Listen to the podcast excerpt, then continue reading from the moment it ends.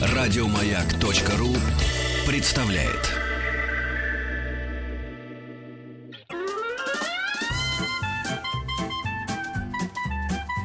Один Вадим.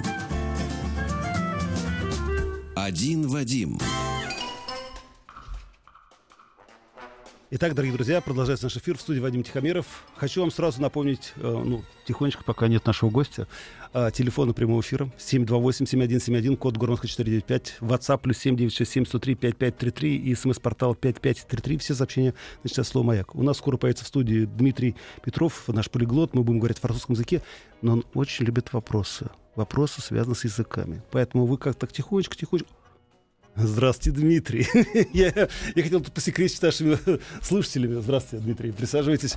Вот, ну, друзья, в общем, короче, вы поняли меня, да? Пишите, пишите и звоните. И не стесняйтесь. Дмитрий ответит на все вопросы. Здравствуйте, Дмитрий, рад вас видеть. Добрый день, добрый день. На улице жарко? 29. Э, я так и знал. А у нас здесь прохладно, видите, как вот хорошо. Видите. Да. Ну что ж, Дмитрий, я понимаю, что вы только что с лекции, наверное, немножко устали. Может быть, чая? Олежек, сделайте... Нет, у меня водичка. Водичка, да? Ну, хорошо. Ничего. Тогда, Олег, сделай мне чай, хорошо? Вот, как говорится, я под вашу дуду, вам-то никто не откажет. Вот. вот, Дмитрий, ну что же, Пришло время сегодня поговорить об истории языков. я говорю, еще раз убеждаюсь одной простой вещи. Вот у нас сейчас была викторина, да, и мы понимаем, что вот кто такие рэперные точки, да, на теле истории мировой? Это люди, которые, да, какие-то события заставляют двигаться в одну или другую сторону. И это языки. Я все время думаю, господи, вот мы все время так говорим язык, да, там язык э, под хреном, под горчицей, французский язык, там английский язык. А ведь на самом деле язык это действительно такое море. Это действительно река, которая заставляет двигаться человечество в то или ином направлении. Вот. И э, как мы просили, как, то есть как мы обещали, что сегодня мы поговорим об истории французского языка. Да. Скажите, а вот э, начнем с самого, как говорится, главного. А сколько сейчас людей говорят на французском языке? А, на французском языке по разным оценкам говорит от э, 150 до 300 миллионов человек. Ну, не так уж и много, кстати. Да, и почему такой разброс? Дело в том, что есть такое понятие франкофония. То есть э, страны, где которые традиционно были либо французскими колониями, либо находились э, в сфере французского культурного влияния, угу. французский язык был достаточно широко распространен, да что греха таить, и Россия была частью такого, а, в каком-то смысле, франкоязычного э, сообщества. Поэтому а, количество людей, у которых французский язык родной – и количество людей, э, для которых он фактически родной, как, например, для огромного количества африканцев, которые вот ну да, попали в эту Марокко, сферу франкофонии, да, а, может очень серьезно э, отличаться. И вот поэтому такой разброс, такой широкий диапазон. Как, в принципе, Юго-Восточная Азия. Да. Скажите, а я вот, ну, мы пока, кажется, не приступили к изучению истории, вообще откуда взялся французский язык. А вот действительно, если говорить о России, вот у нас как-то странно, да, у нас то французский, то немецкий, то французский, то немецкий. С чем была связана такая периодичность, такая волнообразность, да, влияние языков на нашу страну? А немецкий и э, в какой-то степени голландский язык были языками, которыми владел, а, ну, мы можем догадываться в какой степени, но, очевидно, в неплохой, а, Петр I, угу. Петр Великий. А, человек, который прорубил э, окно в Европу, не мог бы этого сделать без знания э, языков. А откуда он знал эти языки? Тогда а, еще в цар, при царском режиме Алексея Михайловича. Да, при царском режиме Алексея Михайловича уже существовала немецкая слобода в Москве. Которую постоянно жгли. А, и иноземные специалисты, э, ну, гастарбайтеры в каком-то смысле, достаточно э, достаточно э, плотно участвовали в совершенно разных сферах российской жизни, в частности, а, и в строительстве, и в обучении а, военных. Угу. То есть были иноземные полки. То есть немецкий язык э, на улицах Москвы звучал, в общем-то, с 16 века. Mm. Э, Петр очень увлекался э, западной и в первую очередь немецкой и голландской культурой, потому что голландцев было тоже немало. Поэтому когда он э, осуществил свое знаменитое путешествие в Западную Европу с целью... А это был действительно инкогнито, да? С целью, да, изучения э, различных ремесел, в частности, ну, мы знаем кораблестроение. Угу. а, то а, как раз, а, собственно, знакомство а, с языками, а, знание языков, которые он приобрел, еще находясь в Москве, еще на этом берегу, ему немало в этом помогло. И он действительно свободно изъяснялся на и голландском языке, и на немецком языке. Ну, и источники тех времен говорят, что он достаточно. Ну, мы не говорим, насколько это было корректно, но во всяком случае он э, не только мог контактировать с носителями этих языков, но и получал необходимые для себя технические знания, что о многом говорит. Слушайте, э, Дмитрий, простите, вот, как говорится, никак мы не подойдем к французскому языку, а с чем это связано такая, скажем так, ну не геноцид, а такое достаточно прохладное отношение к итальянскому языку? Я вот только совсем недавно вдруг осознал, что все великие православные храмы в нашей стране, в Кремле, во Владимире, в других городах, построили итальянские архитектор, архитекторы. И почему все-таки вот итальянцы, скажем так, не стали, да, а, те, той движущей силой? Итальянцы посеяли любовь к Италии, Да. и к культуре, и к ар- архитектуре, а, к живописи, э, разумеется, к оперному пению. Но язык не был в такой степени распространен, потому что итальянцы, которые приезжали в те годы а, строить на Кремль и другие Ну да, православные святыни на Руси, они, в общем-то, изъяснялись на латинском языке, который был начитанным людям э, на Руси уже ведом. Мгм. То есть э, фактически именно итальянская речь э, ну, не была э, настолько распространена, а как э, речь немецкая и впоследствии французская, потому что немцы переселялись сюда э, Целыми стаями, да? семействами, да, да, ну, целыми какими-то Ну да, колониями. Да, неожиданно. Ну и последний вопрос, и все, и перейдем, как говорится, к делу. Если говорить опять-таки о иностранцах в России, а кто им переводил? Вот кто эти были толмачи, кто эти были люди, которые переводили с одного языка на другой? Ну, особенно на, на раннем этапе.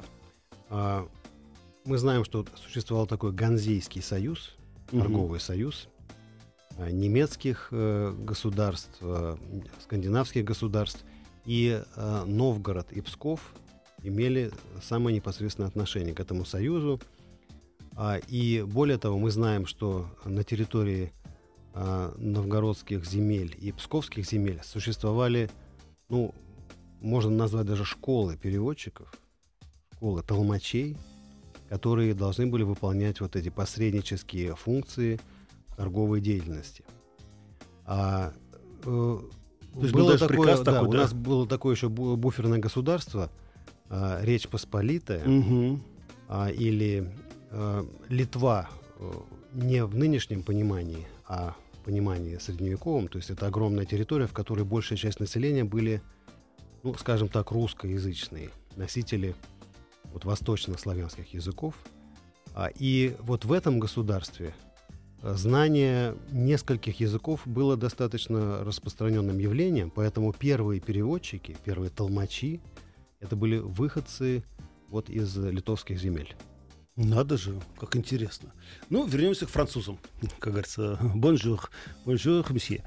Скажите, вот Франция, да, мы говорим французский язык, это вот та область, да, которая граничит с Испанией, с Пиренеями, с одной стороны, с другой стороны, с Ла-Манш, с третьей стороны, Германия, ну и Австро-Венгрия тогда, там, как это. Откуда они появились, эти французы? А, Хотел сказать лягушатники, ну такой ра- расхожий, конечно, термин.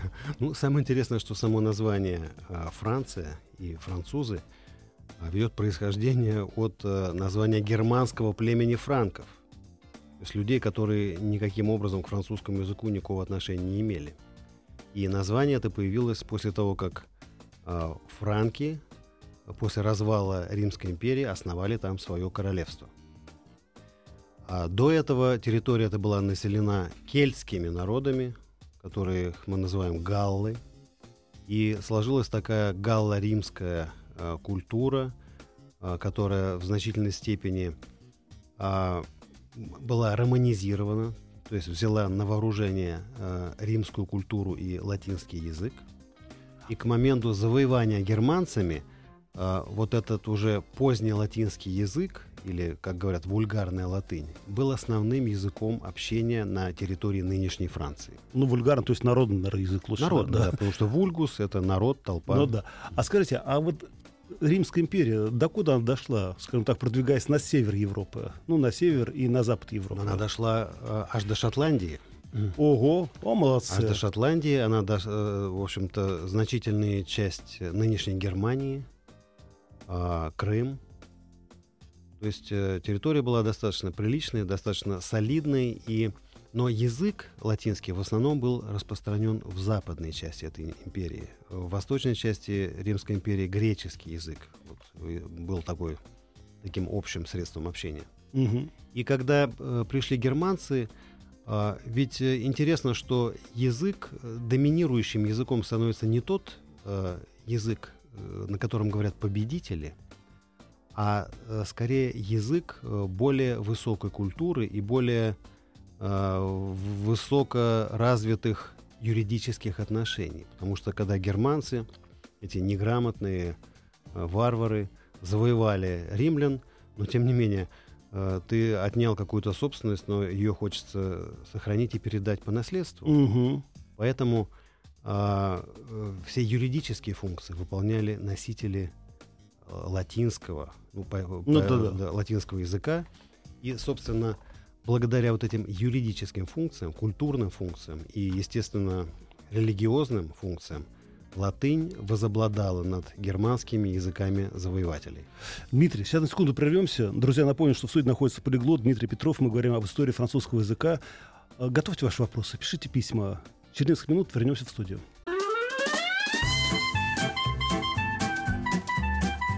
Один Вадим. Один Вадим. Итак, дорогие друзья, напоминаю, в студии находится полиглот Дмитрий Петров, и мы говорим об истории французского языка. И вроде бы мы говорим, ну что там французский язык, зачем он нам нужен? На самом деле языки нужны. Языки нужны для того, чтобы хотя бы прочищать мозги. Вот. Ну и говорить, например, в стране носителя языка на этом языке. И тебя все понимают. Официанты, уборщицы, ну и таксисты. Но это совсем другая история. Итак, возвращаемся к французскому языку. Вы говорите «галлы». А кто были эти галлы, которые населяли территорию Франции? А, Из ныне более-менее сохранившихся кельтских языков мы знаем э, языки Шотландии и Ирландии, также Уэльса. То есть вот этот валлийский язык Мгм. и э, гельский язык, который... а, Слушай, все-таки они родственники, да? да, и э, на севере Франции есть язык бретонский. Есть такая провинция Британия. Бретон, да, Британия. Вот бретонский язык, он никакого отношения не имеет ни к французскому языку, ни к латинскому, ни к английскому. Это язык древнего населения всей этой территории. То есть это язык потомков галлов. Мгм. Тех самых галлов, которые обитали на территории Франции. А на остальной территории Франции этот язык э, практически исчез, оставив э, следы в виде фонетики. То есть вот мы знаем, что, э, скажем, на территории Италии э, латинский язык, а, перерождаясь в новый язык, в итальянский язык, а, он в большей степени сохранился, его фонетическая форма сохранилась. А вот эти французские а, э, вот это рычащее Раскатистое «г», «г», да. эти носовые звуки, это свойство не латинского языка и не германских языков, не языков завоевателей, это свойство именно галлов, Мгм. гальских языков. Дмитрий, э, вы знаете, я иногда люблю отходить в сторону. Опять возвращаясь к истории, э, к недалекой истории. Скажите, а вот у фашистской Германии у них была какая-то, скажем так, э, ну, ну какая-то определенная доктрина, как развивать язык дальше, когда будет Великая Германская империя? Они думали об этом? Мне просто вдруг вот, как говорится, этот вопрос влез в голову и оттуда не выходит.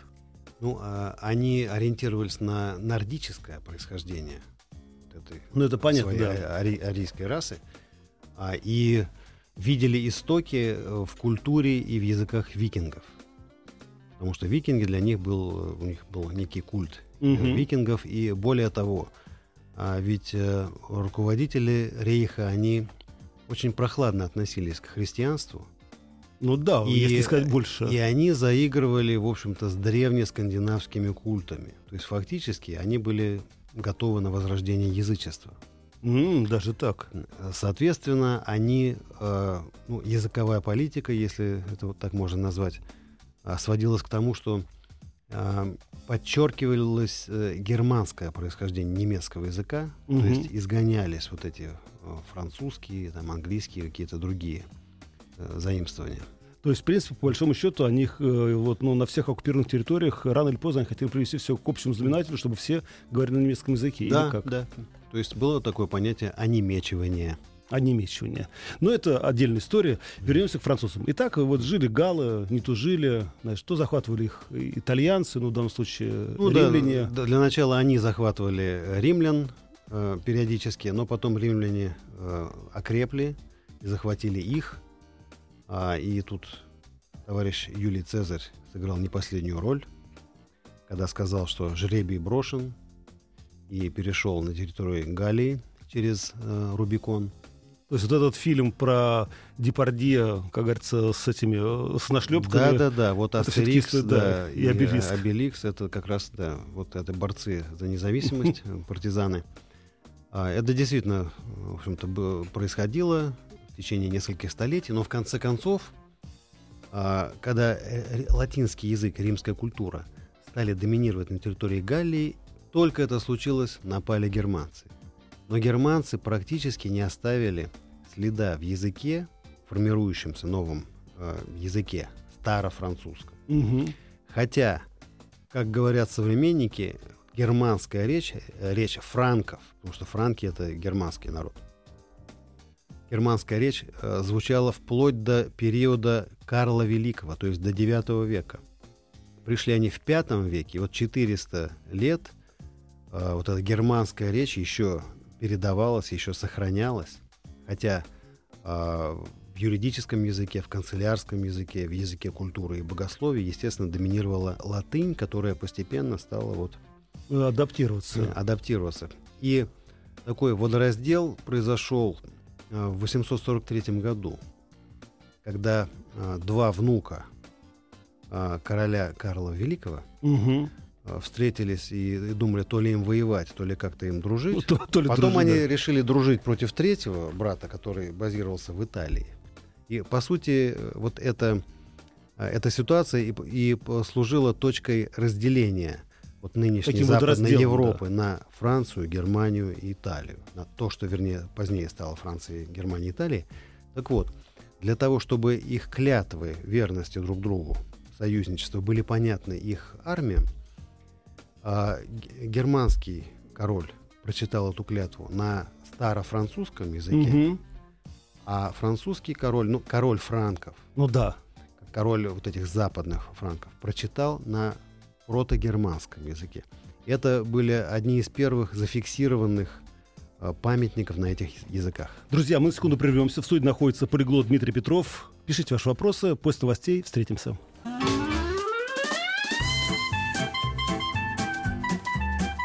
Один Вадим.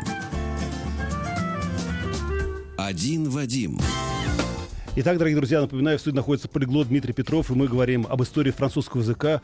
А, напомню, вы можете задать свои вопросы не только по французскому языку, и не только на французском языке. СМС-портал 5533, все сообщения со словом «Маяк» и WhatsApp плюс 7967 103 5533. Дмитрий, прежде чем мы продолжим историю французского языка, правда, мы так как-то медленно продвигаемся, но ничего страшного, страна-то большая тоже, не маленькая, язык тоже не самый простой. А, вам вопрос. Скажите, а вот, вот почему викинги, росы, которые завоевали славян, были что, они менее, менее культурны, что утратили свой скандинавский язык? Ну, да, я, конечно, не, не очень понимаю, но, наверное, скорее всего, тут э, почему викинги и росы, которые потоптались по славянам, да, все-таки не, не, приви- не сделали прививку скандинавского языка и нам, братьям-славянам. Да, это еще одно подтверждение того, что э, побеждает не язык завоевателя, а язык более высокой культуры, в частности, письменной культуры. А на Руси уже, начи- во-первых, э, уже начинала, нач- начиналась э, письменная культура, письменная традиция, а потом все-таки по численности населения, а, в общем-то, преобладали славянские народы. Мгм. И вот эти э, германоязычные викинги, они скорее играли роль таких династических властителей, которые скорее объединяли э, вот эти протогосударства на территории Руси, но э, мало, э, не очень большое воздействие оказывали на бытовую, культурную, тем более религиозную жизнь. Ну, такой западный менеджмент. Да, Да, да.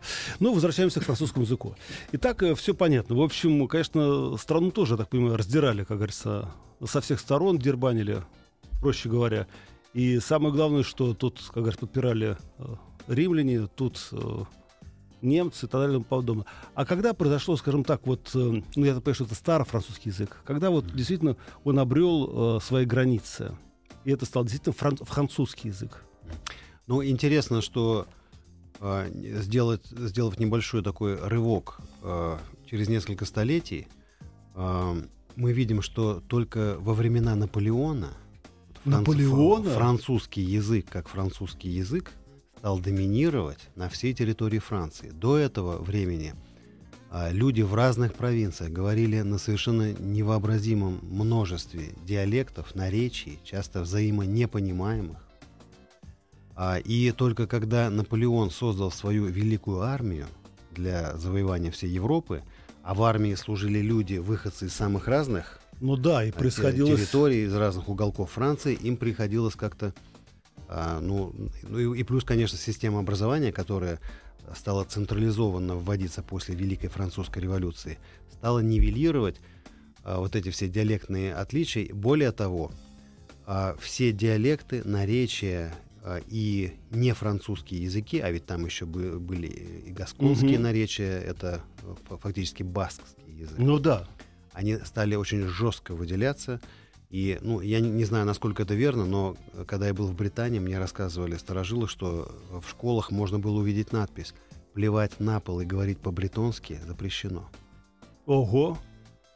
Слушайте, и, кстати, уж, коль мы заговорили, да, и о галах, и э, об Испании, а почему арабы не пошли дальше э, Пиренейского полуострова? Они пошли, но были остановлены при, э, при городе Пуатье, знаменитая битва при Пуатье Мгм. в начале IX века. Это был э, самый дальний предел распространения арабского халифата.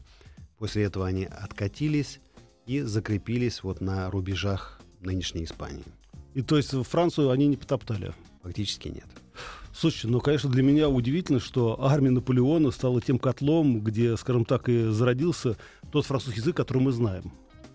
Интересно, а как же... Ну, э, он зародился-то он э, я понимаю, что некоторое, да. время, некоторое время назад, но стал общенациональным он именно вот в период э, после Великой Французской революции. Оказывается, все-таки армия тоже иногда может, как говорится, Это нести да. позитивные, это, самое это главное, мощный, да, да. мощный инструмент такого лингвистического единообразия. Мгм. Хорошо, тогда пойдем дальше. Но насколько я уже теперь опираюсь на ваши знания и на ваши мысли, что, безусловно, в каждом языке есть э, свой Пушкин, назовем его так, или свой Шекспир. А кто во Франции был тем собирателем языка, который привел его, скажем так, отлакировал и заставил уже французов полюбить именно, и весь мир полюбить именно вот этот литературный французский язык? А старофранцузский язык уже дал целый ряд известных имен, ну, например, Франсуа Вийон, О, да. который очень любим в переводах на разные языки, в том числе и на русский. Мгм. А в 15 веке, когда он жил и писал, язык достаточно существенно отличался от нынешнего, от современного А чем он французского. отличался? А, Он э, отличался более архаическими формами. А, Он отличался тем, что у него были еще остатки системы склонения, чего уже нет в современном французском языке. У них То тоже есть, были склонения? Ну, э, это же э, внук латинского языка, в котором Ну да. было все, так же, как и в русском. Угу. А, то есть э, вот язык Франсуа Вийона и его современников, язык 15 века, это еще старофранцузский язык. Язык 16 века, это уже в значительной мере, это язык Рабле, Угу. Гаргантюа и Ну да. Пантагрюэль. Это гораздо более понятный э, современному французу язык. А вот, кстати, вот вы сказали Франсуа Вийон, да, и там тот же самый Гаргутян Патагрель. А вот современные издания на французском языке, они соответствуют тем первым изданиям? Или они как-то тоже адаптированы?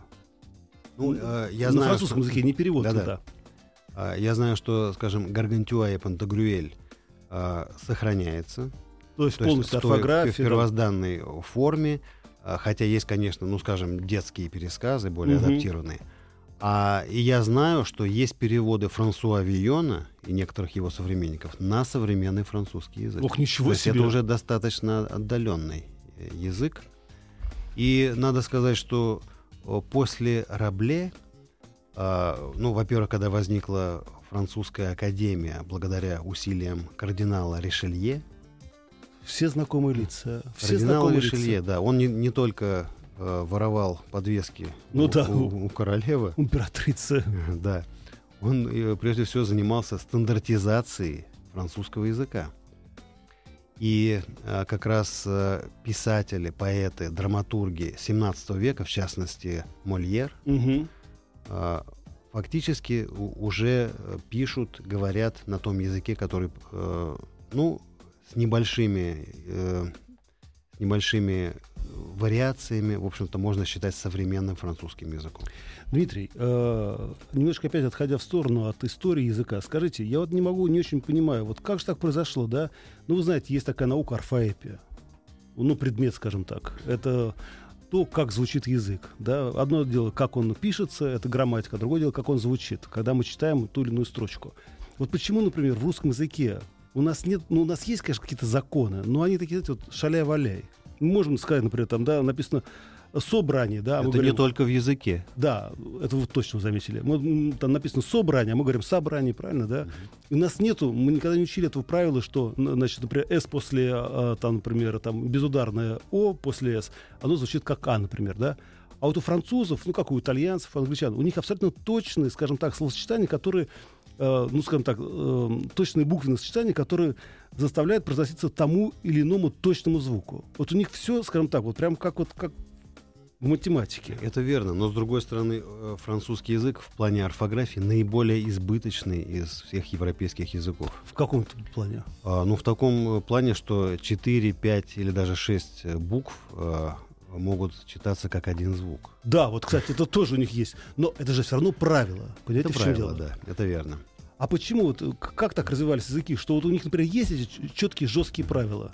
Да, там э, PH это там F, например, звук там или что-то еще. А у нас таких правил Но, э, нету. э, рядом с французским есть э, великий и могучий английский язык, в котором тоже, в общем-то, не, не разбежишься э, с какими-то правилами, потому что исключений гораздо больше, чем правил. А даже так, да? Да.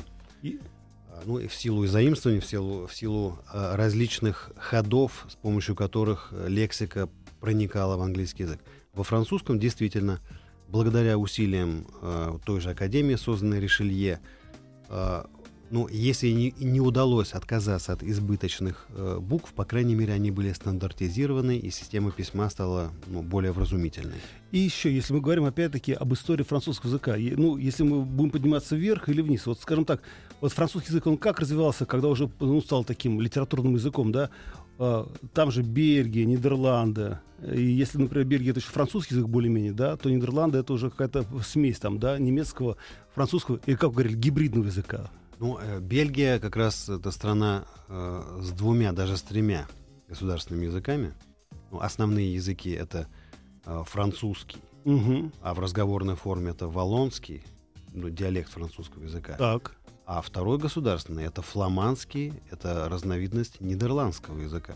Мгм. То есть, по сути, вот Франция с Голландией встретились на территории Бельгии, и там, кстати, это постоянно возникают какие-то конфликтные ситуации, трения вот в противоборстве этих двух языков.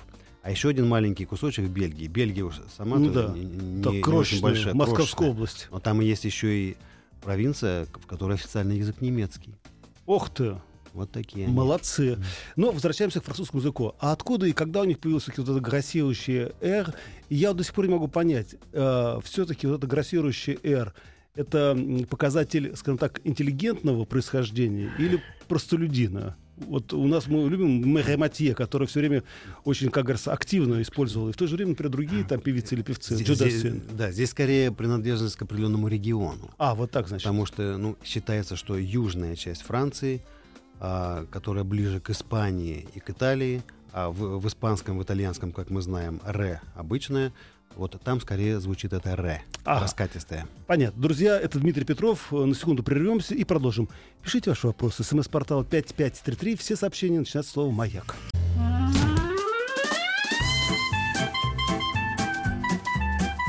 Один Вадим. Один Вадим. Итак, дорогие друзья, напоминаю, в студии находится Дмитрий Петров. Полиглот. Мы говорим об истории французского языка. Но на самом деле, Как это ни странно, ни парадоксально, а мы заставляем наших слушателей думать и о нашей стране, и о нашем языке. Смотрите, Дмитрий, вам вопрос. Скажите, а не похожа ли избыточность французской графики, ну, э, грамматики, да, на избыточность русской дореформенной орфографии? Ну, похоже, но совершенно разные степени. Потому что если в русском языке там был непроизносимый твердый знак, да. И были, допустим, три буквы для звука «и», а, две буквы для, э, для «f», и две буквы для звука «е», то во французском просто сплошь и рядом практически каждое второе слово содержит э, в два, а то и в три раза больше букв, чем требуется звуков да, вот творят чудеса. Кстати, Чувствуете для... разницу? Да, кстати, для меня, конечно, было действительно большое потрясение, когда я узнал, что реформа русского языка, которую преподносили как э, великую реформу советской власти, это была царская реформа, просто которую, ну, до которой не дошли руки. Mm-hmm. Это для меня было, конечно, удивление. Но э, вернемся к истории французского языка. Скажите, Дмитрий, а когда французский язык стал, скажем так, действительно языком аристократов для всей Европы, и с чем это связано? А, во-первых, он э, стал первым языком, который, э, в котором возникло понятие нормы. Норма. Единая норма. Это вот та самая, тот самый Ришелье, та самая э, французская академия. Угу. А, э, нормой. И э, более того, так как э, Франция стала первой великой державой, которая располагалась более-менее в центре Европы, угу. то английский язык, э, который к моменту его формирования наполовину состоял из французских слов, фран... Э, испанский и итальянский языки, которые на 80% э, тоже, в общем-то, обладали сходной или тождественной лексикой, а этот язык стал доминировать в западной части Европы. А к востоку а, мы видим раздробленную на феодальное княжество Германию, угу. и, в общем-то, немецкий язык был абсолютно неоднородным на тот момент. Поэтому французский язык заменил латинский э, в качестве официального языка Франции, в то время как латинский оставался языком образования, науки в целом ряде других государств. Нет, и все-таки для меня не очень понятно, почему, скажем так, э, было принято, что если ты аристократ, при этом не имеет значения где то в Германии, в России, во Франции или в Италии, ты должен был знать свой язык, да, как носитель да? языка, и французский. А, эта ситуация сложилась к 17 и еще в большей степени к 18 веку, а, когда сложилась определенная система международных отношений, и а, э, государства требовали э, какое-то некое общее э, средство коммуникации. Латынь из моды, из моды вышла mm-hmm. ныне, французский пришел на место латыни, так как он содержал в себе уже возможность описывать новые реалии, сложившиеся вот к этой исторической эпохе. И еще, а, Дмитрий, прежде чем мы сегодня закончим наш экскурс а, в историю французского языка, ну, понятно, что французы действительно свободолюбивая нация, народ, и мы знаем, сколько там было революций, которые заканчивались то одним, то другим, но все равно кровью. Но самое главное не в этом. Я вдруг поймался на мысли, что история государства российского — тоже, вот, как, как ни странно, превалирует всякого рода революционными событиями в тот момент, когда французский находится на коне Российской империи. Это так или нет? И есть ли бацилла, скажем так, свободы в французском языке? Ну, очевидно, есть, потому что э, мы знаем, что вот этот дух вольтерианства, так называемый, да, да, да, да, да. эти французские энциклопедисты, они оказали воздействие и на наших декабристов, и на последующих революционеров. То есть все-таки язык это тоже может быть бомба да, и более Замедленного того, действия. Э, и э, создатели Соединенных Штатов Америки тоже, в общем-то, черпали идеи из, из этого гнезда. Да. Друзья, напомню, в студии был Дмитрий Петров, э, наш полиглот. Дмитрий, спасибо вам большое. Надеюсь, мы еще увидим с вами до отпуска. А, друзья, на этом я с вами прощаюсь. Это я, Вадим Тихомиров. Завтра увидимся снова. Так что готовьте ваши мысли, готовьте ваши души. Самое главное, готовьте ваши сердца. М? До завтра. Всем пока. Ну а пока слушайте новости на Радио Маяк. Еще больше подкастов на радиомаяк.ру